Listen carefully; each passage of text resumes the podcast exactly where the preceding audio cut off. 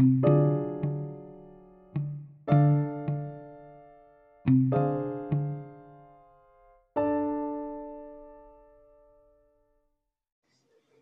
thousand twenty was not the best year. It was complicated and full of challenges for everyone. But now we have a new hope and about a new opportunity to improve our lives in many ways.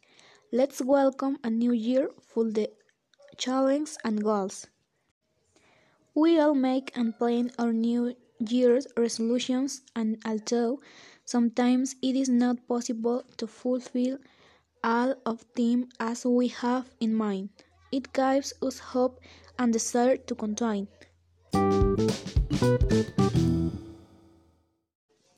Receiving the year with good vibes and positive thoughts is essential to believe even more in ourselves, to believe in a new hope despite and the negative that we lived previously. That is why I set myself some goals and objectives.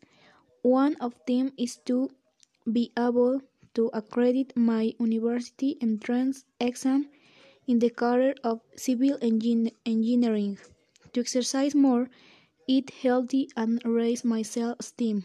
Each person has their own goals, but we all have at least one learning to trust ourselves is essential to achieve them.